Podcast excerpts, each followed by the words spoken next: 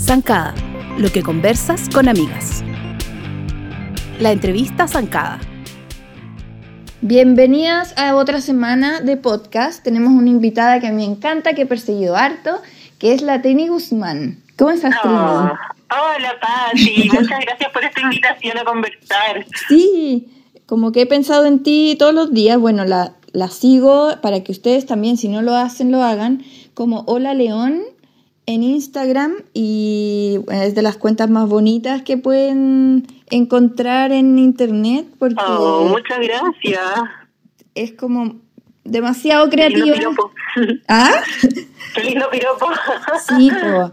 Eh, bueno, la Trini es la creadora de Cosido Bordado Tejido, ha hecho libros, eh, millones de cursos, millones de murales que ustedes eh, ven en la ciudad, los ha pintado ella.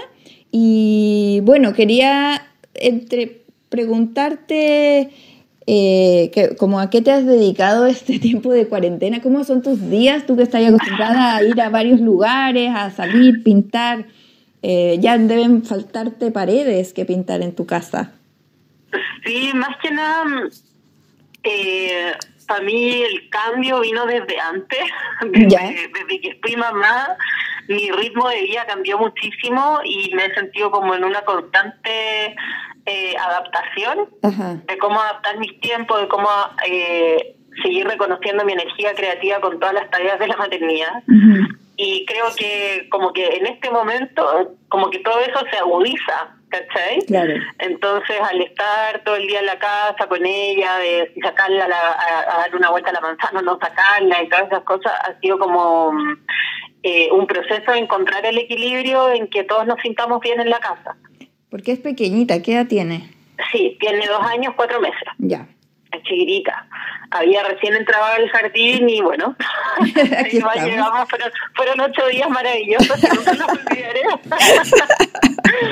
pero pero hemos estado bien y ya el año pasado yo también sentía que era era difícil como encontrar el equilibrio entre trabajar, cuidarla, no descuidarla, con quién la dejo y todas esas cosas, entonces como que sigo un poco, eso como, como te decía, se agudiza un poco, Ajá. pero hemos estado bien y también reconociendo, por lo menos para mí, mis propios procesos personales, emocionales, los miedos, las angustias, eh, la euforia de repente de sentirse con mucha alegría porque algo salió bien.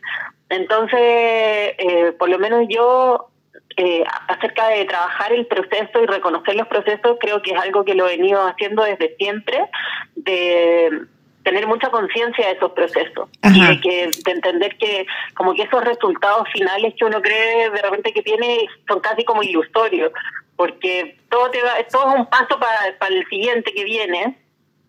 Entonces también me he sentido así de repente Como que nada es eh, para siempre, o que todo va, no, mutando. no, no hay certeza de nada, menos ahora, no hay certeza de nada. Entonces, como vamos un día a la vez y esto resultó, esto no, hoy día tengo miedo, hoy día no, hoy día me siento mejor. Como aceptarte Eh, esas emociones tan variables. Sí, pues de hecho para mí una de las lecciones más fuertes en cuanto a la maternidad, de las cosas que he leído como con respecto a los niños, de yo buscando herramientas en cómo hacerlo mejor como mamá, el mensaje que más me ha resonado siempre desde antes era valida la emoción del niño o de la niña, val- valida la emoción de tu hijo. Y ahora yo me siento dándome todo el rato ese consejo a mí misma. Ah, bueno. Valida tu emoción, valida tu emoción, no, no te hagas la huevona con lo que estoy sintiendo. Toda la razón, porque a veces uno combate contra eso además y te sientes el doble culpable. De sentir que no- los niños no te pueden ver llorando a ti si estáis triste o si estáis angustiada y tenés que como que tragarte esa angustia, pero yo creo que mm, no, por lo menos las veces que yo he tenido pena y he querido llorar y se, se me escapa y siento que no lo puedo contener, lo hago y le explico a mi hija que todos lloramos, que todos sentimos pena en algunos momentos y está bien dejarlo salir. Y como que generamos más empatía así también y, y es súper tierno y a pesar de que igual me da un montón de pena las veces que ella me ha visto triste, eh, siento que está bien que los niños humanicemos a nuestros a nuestras Las mamás que, De- sí somos superhéroes pero no somos completamente carne y hueso. Así que bueno, viviendo el proceso nomás, con altos y bajos obviamente, con momentos eh, de angustia y todo, pero pero tratando de hacerle el aguante y, y sacar lo mejor del día a día y siempre pensando que eh, uno crea igual su realidad con, con las cosas que tiene a mano y al final que lo más importante es sentirse agradecido de, tener a alguien cerca que está sano, no sé, siempre hay cosas por las que agradecer, así que trato de poner mi foco ahí, más que angustiarme por las cosas que no, no están funcionando como esperábamos. Ajá. Qué bueno, qué bueno que lo dices como del punto de vista de cómo vive un artista y a la vez una mamá, o sea, que, que más, eh, o una dueña de casa, ¿cachai? Como, ¿qué más mundano que eso? Eh, como que todos podemos identificarnos en algún punto con esas emociones y con eso de, trabajar. Me gustó el concepto de trabajar con lo que tenemos a mano, que puede ser desde, desde una cosa que te salió bien o algo muy, muy como metafórico, pero también algo práctico, que es lo que yo te he visto a ti hacer, por ejemplo, en juegos o en... ¿Cómo estáis sacando eso? Eh, ¿Estás trabajando además o estás como entreteniendo más? Trabajando, o sea, más que nada mm, eh, entreteniendo igual porque me da mucha lata que ella me vea como mucho rato o en el celular o en el computador. Entonces, esas cosas trato de dejarlas para la noche después de que ella ya se duerme. y, mm, y me cuesta muchas horas de sueño, pago un alto valor en horas de sueño. Pero mm, prefiero eso y en el día como que dejo que fluya y chao, jugamos, me demoro y como que ya solté. Al principio me angustiaba mucho decir como estoy muy atrasada con esto, debería entregar esto, pero como que igual, pucha, no sé.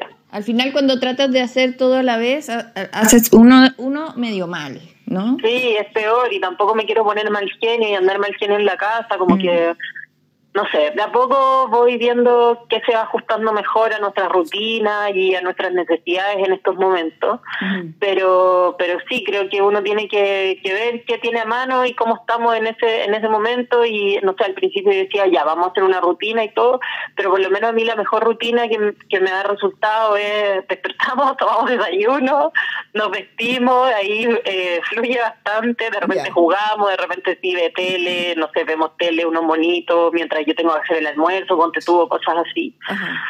Eh, de repente logro que cocine conmigo, no sé. Pero todo es súper, tiene que ser flexible, porque si no, por lo menos a mí me pasa que cuando tengo algo como muy me siento muy como apegada a una rutina y no la puedo cumplir, me angustia mucho. Claro. Entonces prefiero sentir esa flexibilidad de, bueno, esto no resultó así y chao.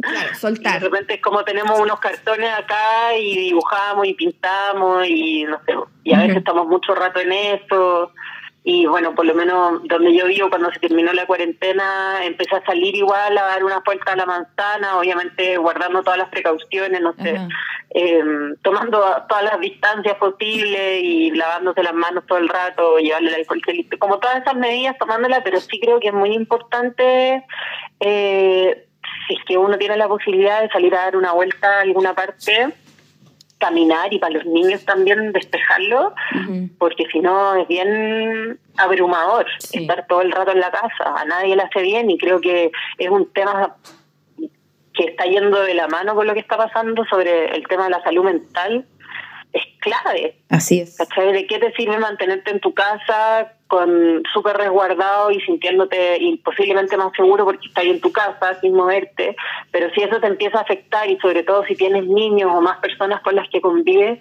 eh, y eso empieza a afectar tus relaciones, eh, ahí es como una trampa. Mm. Entonces creo que la salud mental especialmente la tenemos que cuidar ahora. Toda la razón. Y poner atención en qué, qué herramientas nos sirven dentro de las más básicas quizás como salir a caminar, darte una vuelta, que no, no implica necesariamente tener relaciones con otras personas, eh, conversar o no sé, pero de repente si te encontráis con alguien y tomáis distancia no, no va a pasar nada, creo yo, no sé. No quiero ser irresponsable en lo que estoy diciendo, pero por lo menos yo lo he vivido así. Sí.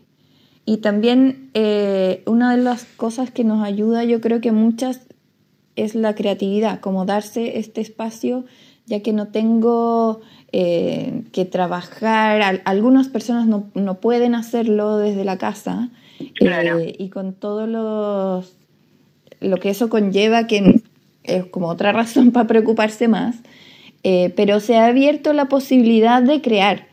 Y mm, yo he hecho varios talleres contigo, he tenido la suerte, y en cosas en que yo, que yo nunca había hecho antes, por ejemplo, bordar.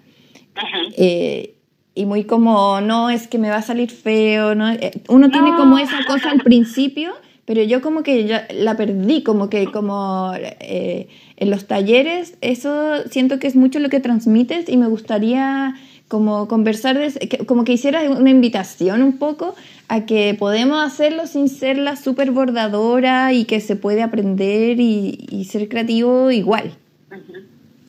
Es que sí, yo eh, desde siempre he sentido que hay muchos como ideas preconcebidas sobre lo que es ser bueno, lo que es ser malo, lo que es servir para algo o no servir, servir para algo. Y eso fue algo que yo observé mucho durante el tiempo que hice talleres presenciales, hace un par de años.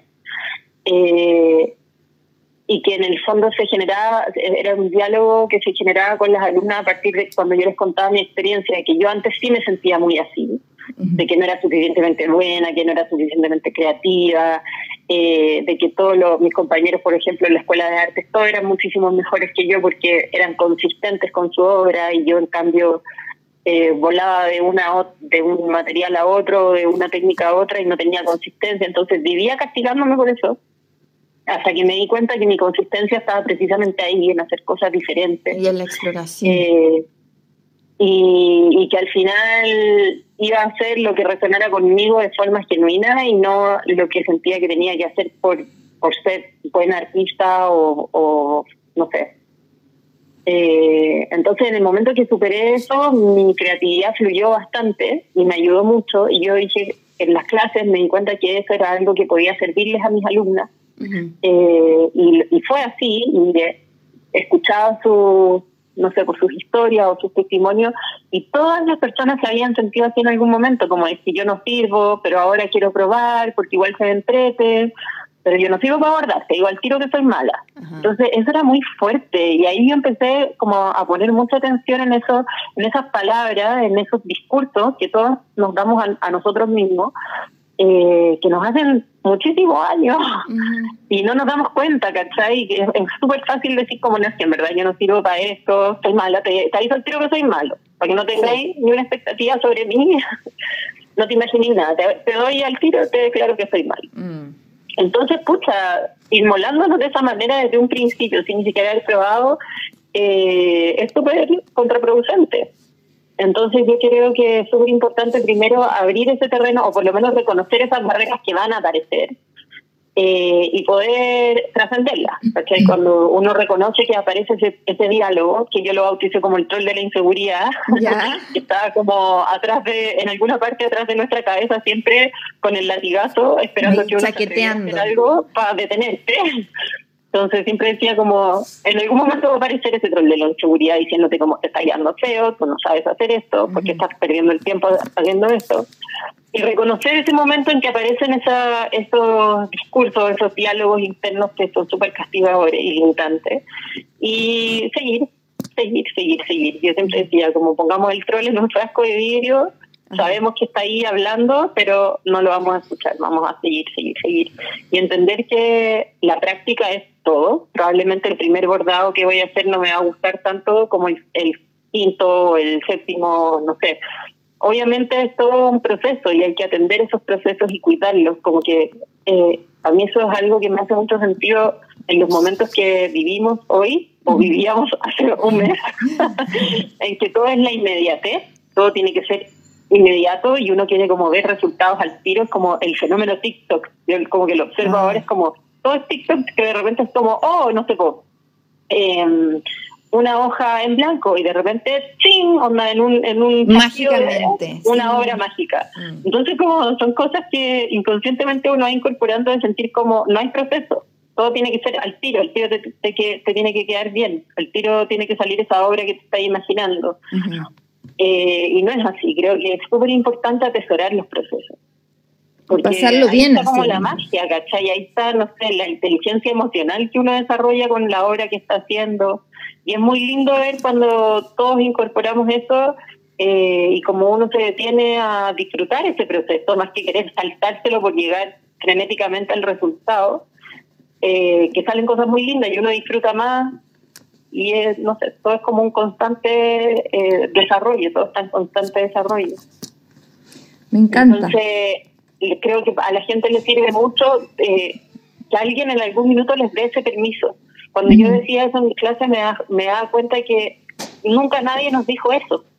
A mí por lo menos nunca como que nadie me lo dijo y en mis alumnos también me da cuenta que nadie se los había dicho. Entonces cuando yo lo decía en clase, se liberaban, Mm. en unos pocos minutos ya estaban libres creando y se sentían súper bien y lo estaban disfrutando.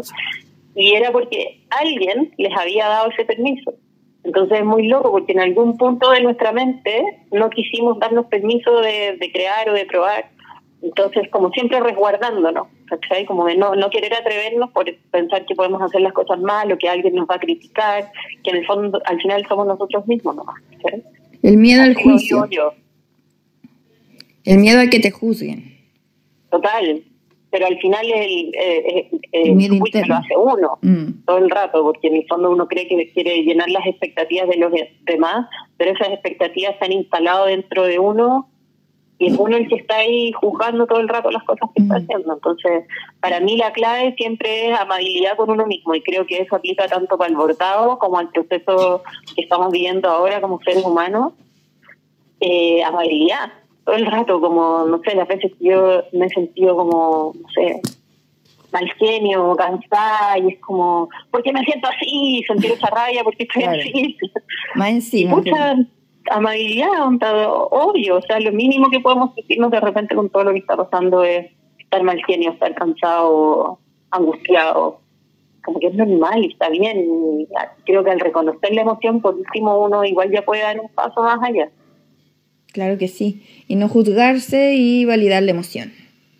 Sí, validar la emoción es clave. Para yo Ya cuando me- empecé a leer eso con respecto a los niños, yo dije, esto es algo que yo también lo tengo que aplicar conmigo. Heavy, heavy. Lo, lo voy a abordar en mi memoria.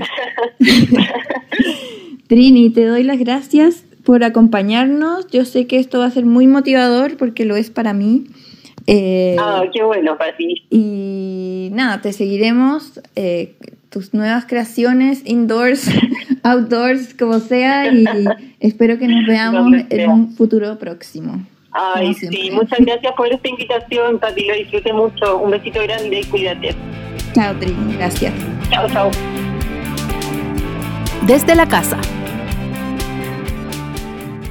Claudius, ¿qué hiciste de almuerzo hoy día? Hoy día, vegetariano, hasta diría vegano, fíjate. Un, bueno, siempre me gusta tratar de, de- de tener una ensaladita y hoy día había, bueno, lechuga y lechuga mezclado con hojas de, de espinaca. Ajá. Y bien sencillo, limoncito, limón, aceite de oliva y sal. Pero lo que fue, o sea, no es elaborado para nada, pero es muy rico. em, cuatro papas, tres zanahorias, una cebolla grande, dos ajos picados y todo como cortado en trozos como si fuera a entrar al sartén, pero como, o no al sartén, sino al, a la fritanga, pero todo en un, como en una, ¿cómo se llaman estas vasijas para el horno? Así una... ¿Como un Una Pyrex? fuente, Como una, un- claro, una fuente, sí. pu- Puede ser de esas bonitas de greda o qué sé yo, una Pyrex. o-. También puede ser arriba del mismo, de la misma bandeja donde así es pizza, pues, o sea. Y mm, al horno. Son como 40 minutos, entre 40 y 45 minutos y te queda un, no sé, aquí ya le pusimos un menjunje de, de, de verduras al horno y harto aceite de oliva y queda, pero exquisito. Y eso con ensalada. Claro, o sea, de verdad que... Ah, qué divertido, porque yo hago eso ¿Mm? y después lo convierto en sopa. Lo pongo en la licuadora. En serio. Sí. Mira, y no te queda, pero, pero te queda. ¿Cómo te queda eso? Como una sopa de papa con. No, perdón, es, no es igual entonces. Es sin papa. Ah, ya, sí. Es y sin zanahoria y sin cebolla. No, Ent- mentira. Es zanahoria, son verduras como zanahoria, ponte tu zapallo, ¿Ya? cebolla, eh, champiñones, betarraga, lo que tenga. Ah, perfecto, ya. Y eso lo tiro con aceite de oliva, sal, pimienta y ponte cúrcuma en el horno harto rato. Sí, pues, son Y como... queda sabrosísimo, así la, Sabrosísimo, la cebolla queda increíble. Sí, lo que más, lo que, Y- lo que más gusta, sí, sí. Sí, como dulcecito. Eso. Ah, y ayer, de hecho, anoche hice eso y le tiré una manzana también, Hoy sí, como cortada, entonces queda dulcecito. buenísimo. Y después eso a la licuadora. Ah, mira. Súper rico. Ah, yo sin Y licuadora como... sopa. Ah, bueno, claro, ahí tenía una sopa. Sí. Mira, yo, yo así me, me- me lo como como un plato. Y de hecho, el infaltable que, que normalmente no soy muy fan, pero bueno, sí, para las papas fritas o las papas al horno, ketchup. Si no, muere todo. Mm. ¿Y qué almorzaste tú hoy día? A ver. Hoy día ah, encontré la manera de hacer, ¿cachai? En México, las tostadas, que es la tortilla ¿Ya? dura, pero abierta, ¿cachai? Ya, perfecto. Como si fuera un dorito, o Sí, sea, un sí, sí, sí. nacho en vez de triangular, porque el triángulo es que se partió una tortilla, ¿cierto? Entonces aquí está la tortilla redonda, plana, así como un disco, pero dura, y eso se llama tostada. Ay, qué rico. Entonces, eh, existen allá como, como que podéis comprar tostadas. Y a esas se le echan cosas encima y te queda así como que fuera un pancito abierto, ¿cachai? Ay, qué rico. Entonces, como yo siempre me trato de imitar las cosas mexicanas con lo que tengo, se me ocurrió ponerle, bañarla en aceite de oliva y meterlas al horno. Uy, Entonces queda tiesa, ¿cachai? mortal, qué rico.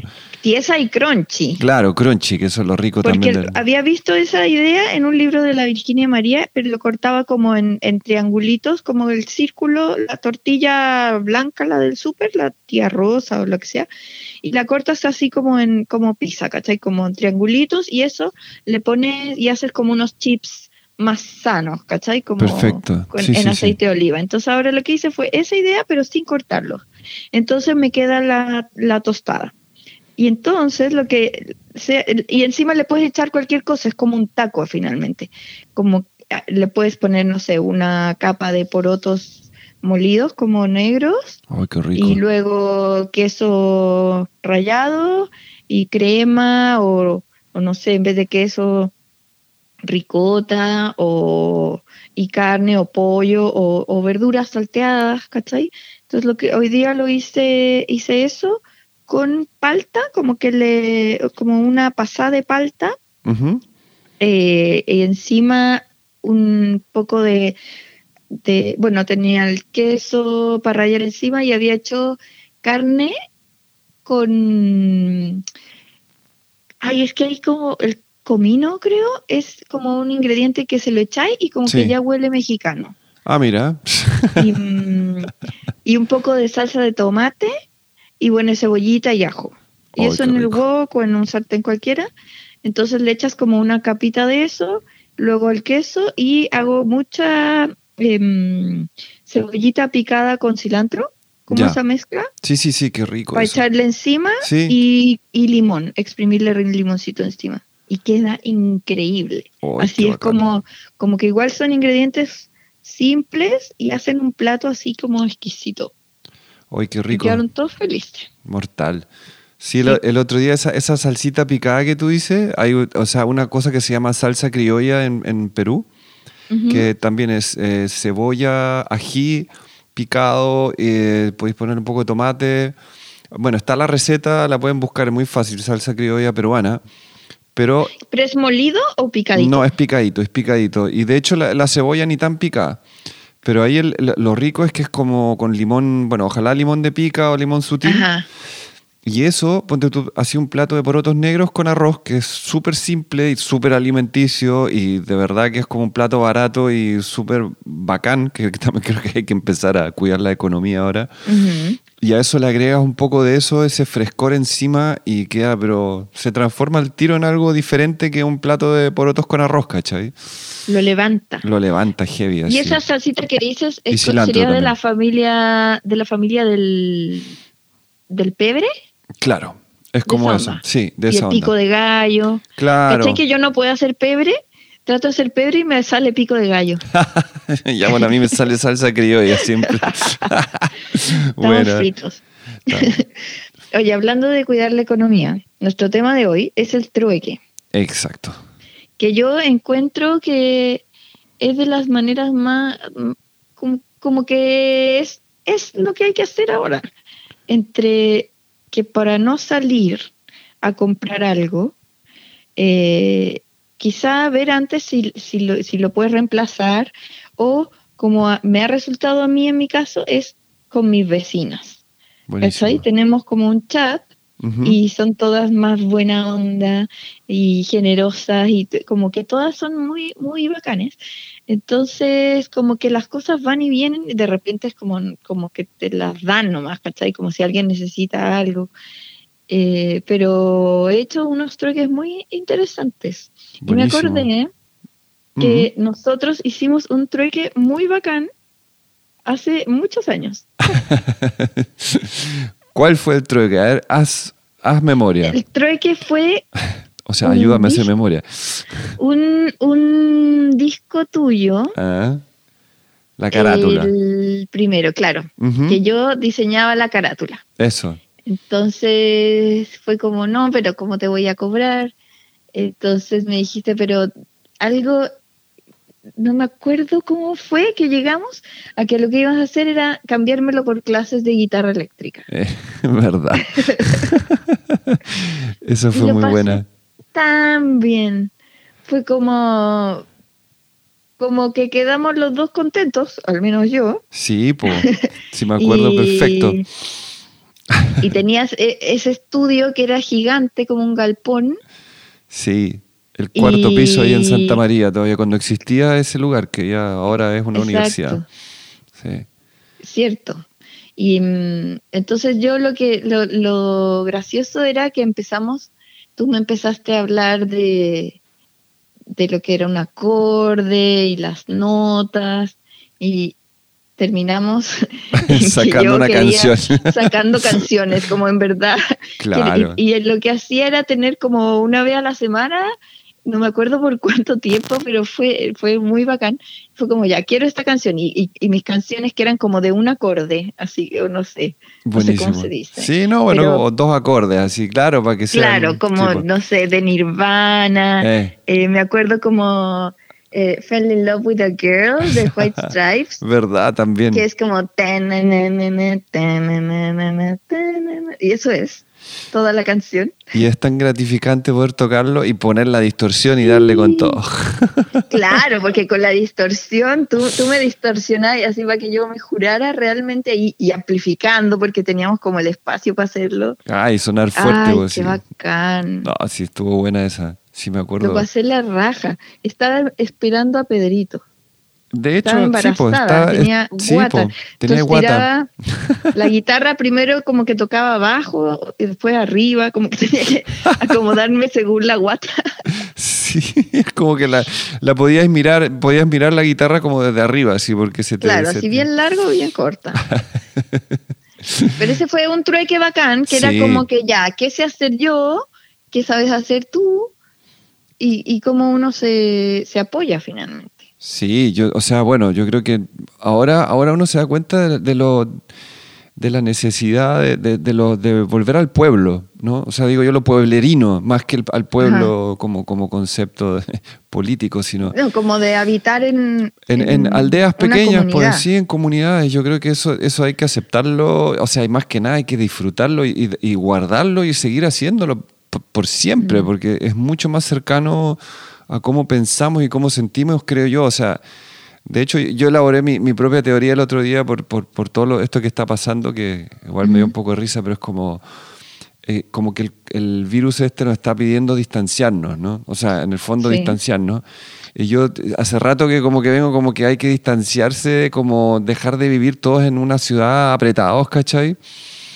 Y creo que es, es como también una señal de la naturaleza, oye, ocupen el espacio que hay, ocupen las tierras que hay para plantar, para vivir, para, para tener más espacio también y no estar todos amontonados viviendo en altura, ¿cachai? Es como ya una desesperación de estar todos en el mismo lugar, lo que genera también, no sé, pues, todos estos tipos de, de- o sea, una pandemia sería mucho más fácil de manejar si, si todos vivieran como más plano, ¿cachai? Por ejemplo. Claro.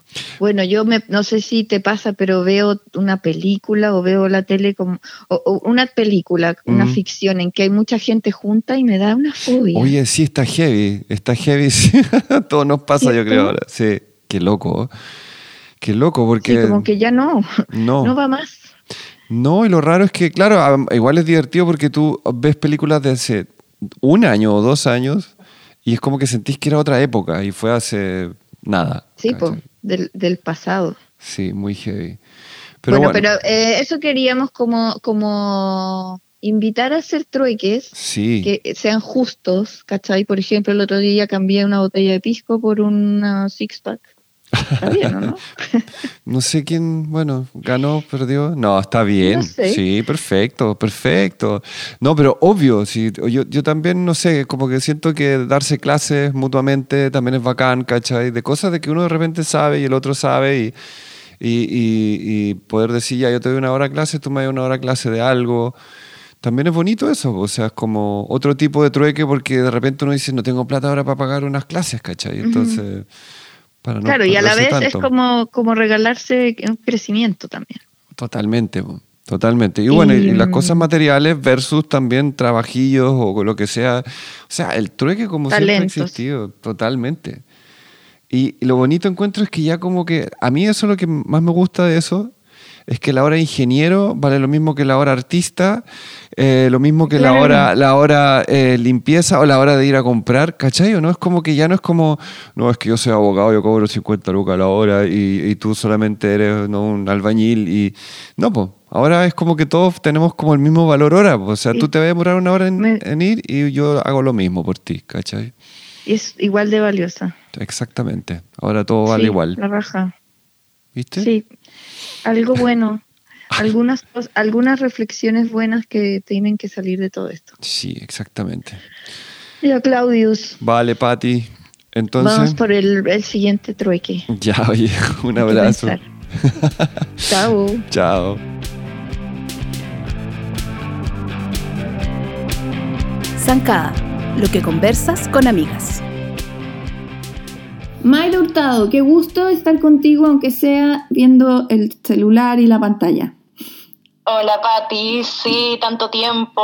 Sí. Nos quedamos con las ganas de grabar hace Sí. unas, unas varias semanas ya. Unas varias semanas, pero bueno, esto al final lo hace un poco más como ponernos de acuerdo más fácil, más rápido y, y sale. Como amigas adolescentes, hablando por teléfono. Sí, horas de horas.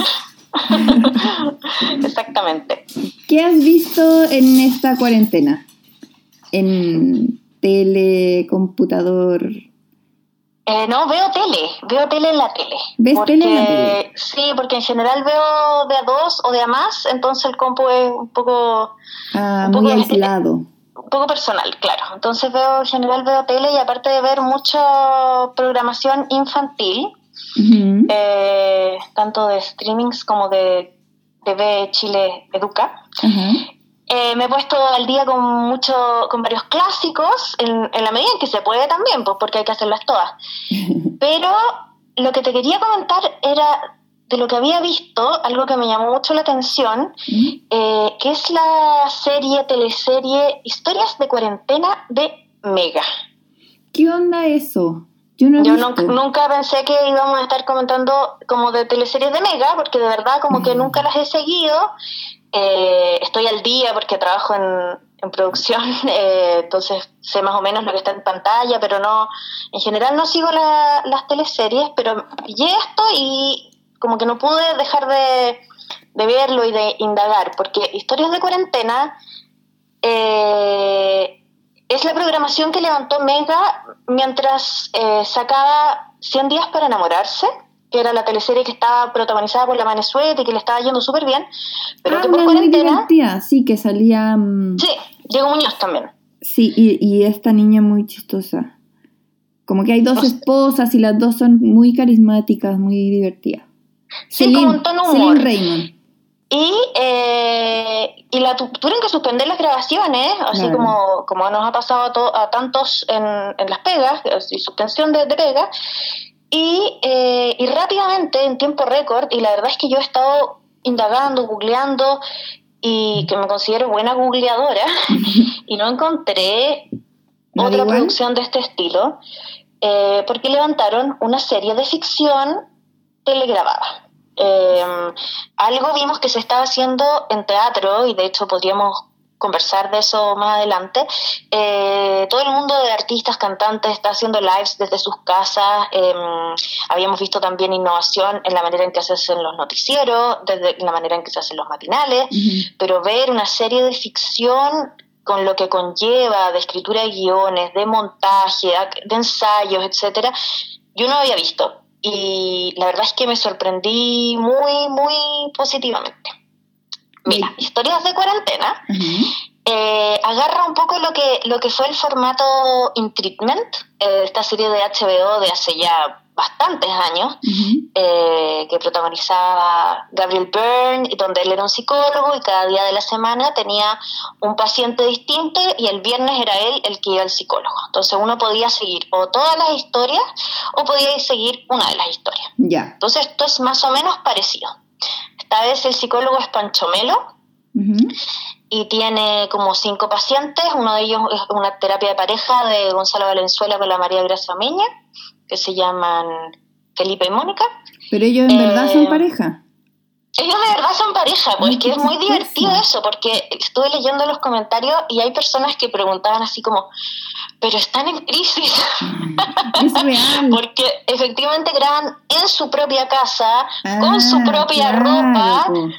Aprovechando, aprovechando, no se tiene que ir a juntar con la actriz. Los No. dos son actores y están en su casa, ya.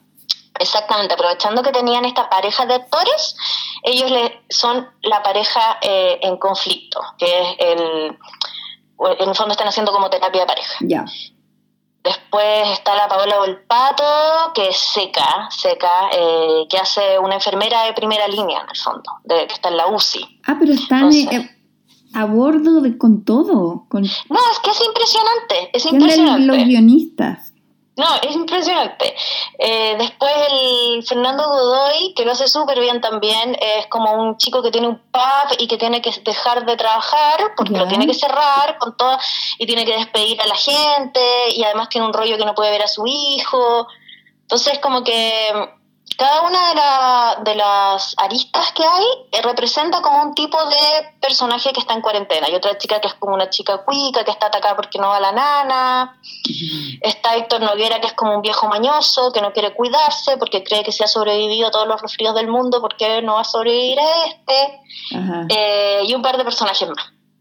Eh, Qué buena. y sí, es súper interesante. Eh, los comentarios que estuve viendo, porque estuve viendo algunos capítulos en YouTube y los comentarios hay de todo. Hay gente que encuentra que es fantástico y hay gente que es como, devuélvame mi teleserie de humor, que no quiero estar viendo estas cosas densas que me hablan de lo mismo que estoy viviendo yo en mi casa. Mm. Eh, Bueno, sí. Pero al mismo tiempo yo siento que es súper...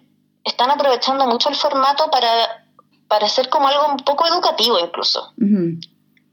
Se hablan como de los riesgos de, de la enfermedad, de por qué estamos en cuarentena, de por qué estamos ansiosos, eh, etcétera. O sea, ¿Y no, problemas desde la ver? jubilación. La dan en Mega eh, de lunes a jueves eh, a las 10 Ya. creo Como que la hora media, la la hora de terminan las noticias. Eh, también, bueno, también se puede ver obviamente en, en el sitio de Mega y en YouTube, donde además si uno quiere lo puede ver como más cortito. Eh, porque una de las cosas que más me llamó la atención es que como tú tienes, y, y también se lo escuché en una entrevista al guionista, que en el fondo al grabar a los actores en su casa, frente a la cámara, como si fuera una sesión psicológica, no tienes acción, no tienes ni siquiera besos, no tienes eh, sorpresa. Eh, entonces tenés que jugar, que son las cosas típicas de las teleseries. Entonces tenés que jugar como con el contenido y entonces el nivel de profundidad que, se puede llegar en las historias es algo que en general no estamos acostumbrados para nada en las teleseries. Mucho más del cine, de las series, incluso del cine como no tan comercial. Entonces también es como una oportunidad de, de ver televisión a otro ritmo, de, de ver algo que, que, no es lo que siempre vemos. Entonces, en ese sentido también, no solo por, por la forma en que está grabado es novedoso, sino que también por la posibilidad que nos da aproximarnos, eh, que nos da para aproximarnos al, al contenido y la profundidad de los personajes. Así que, bien recomendado. Oye, eso me, me dejó más intrigada lo que acabas de decir, que, que, ya el formato que es novedoso y que me parece y me llama la atención. Pero claro, como que si habláis de profundidad, quiero, quiero, quiero ver cómo, ¿cachai? ¿Cómo es, cómo es que lo hacen? Sí. Ya, sí, véanlo, véanlo, y nada, se hacen ahí su, su propia opinión uh -huh. y seguro, no sé, me, me, imagino que uno enganchará más con algunos personajes que con los otros y eso también es interesante, como la posibilidad de repente de seguir una sola historia, la de lo, no sé, el matrimonio en crisis o la del viejo, eh, pero entonces, y también eso lo encuentro súper moderno, ¿cachai? Como que te da diferentes posibilidades de cómo ver la serie. Buenísimo. Eso, sí. Muchas gracias, Maeda Hurtado, porque siempre me sorprendes con algo que yo no, no, no, no sabía y que tiene mucho por, por entregar. Mm, gracias a ti, Pati. Y nada, que sigas muy bien ahí encerradita, igual que sí, todos. Todos encerrados, pero comunicados. Exactamente. Besos Un abrazo. Virtuales. Chao, Chao Mayra. Escúchanos cada semana en Spotify o en tu podcast player favorito como el podcast de Zancada. También te invitamos a seguirnos en Instagram, Twitter y Facebook como Zancada y a leernos todos los días en zancada.com, donde encuentras todos los temas que conversas con amigas.